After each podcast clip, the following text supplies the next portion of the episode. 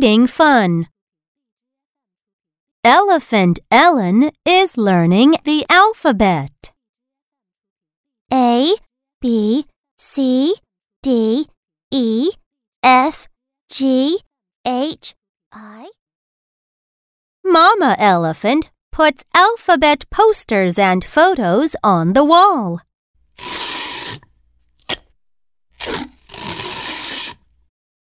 She even makes a graph.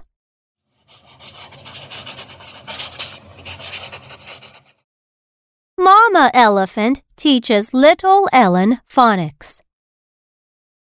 E is for elephant. E, e, e. Ring, ring. The phone rings.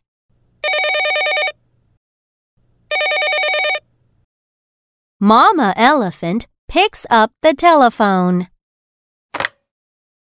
It is Dolphin Dolly. A super typhoon is coming. Watch out and stay at home. No worries. We will have alphabet games at home. Now, let's read.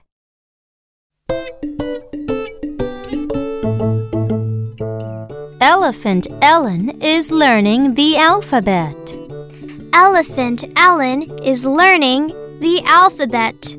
A, B, C, D, E, F, G.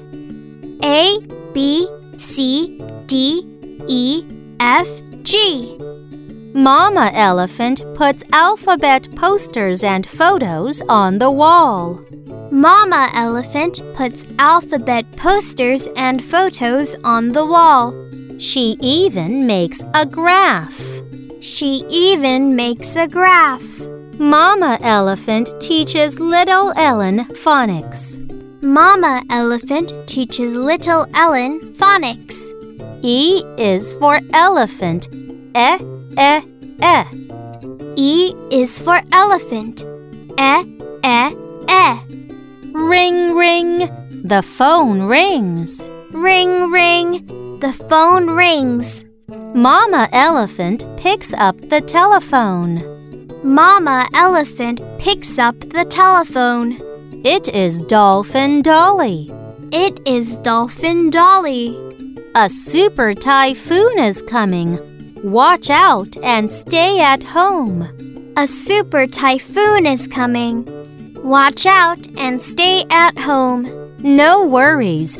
We will have alphabet games at home.